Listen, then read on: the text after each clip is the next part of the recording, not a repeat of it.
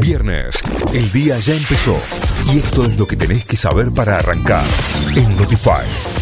Vamos ahora sí a las noticias, vamos a la información. Continúa la maratónica sesión de diputados por el presupuesto 2022. El proyecto se votará entre las 10 y las 11 de la mañana. El oficialismo no contaría aún con los votos necesarios para la aprobación.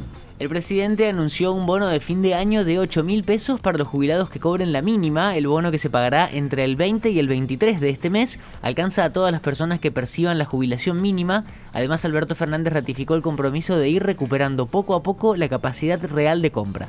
Hubo 19 muertes y 5.300 nuevos contagios de coronavirus en el país. Según los datos reportados por el Ministerio de Salud, 756 personas permanecen internadas con COVID en unidades de terapia intensiva, con un porcentaje de ocupación de camas de adultos del 35,5% en el país y del 39% en el área metropolitana de Buenos Aires. La Corte Suprema declaró inconstitucional la ley del Consejo de la Magistratura, de la Magistratura el máximo órgano de la justicia declaró por unanimidad la inconstitucionalidad de la ley del Consejo de la Magistratura y redujo la cantidad de miembros del organismo de 20 a 13. Además, en el fallo le solicitan al Congreso la creación de una nueva ley.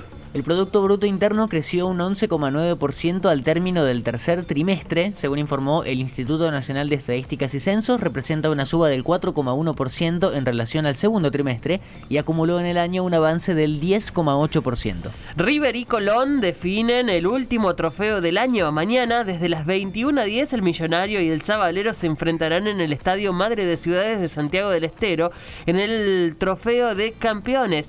Los entrenadores aún no confirmaron los equipos titulares. Colón tendrá disponibles a todos los futbolistas tras confirmarse los testeos eh, negativos al plantel, mientras que River, eh, el volante Leonardo Poncio, jugará su último partido profesional. Notify, las distintas miradas de la actualidad para que saques tus propias conclusiones. De 6 a 9, Notify, plataforma de noticias.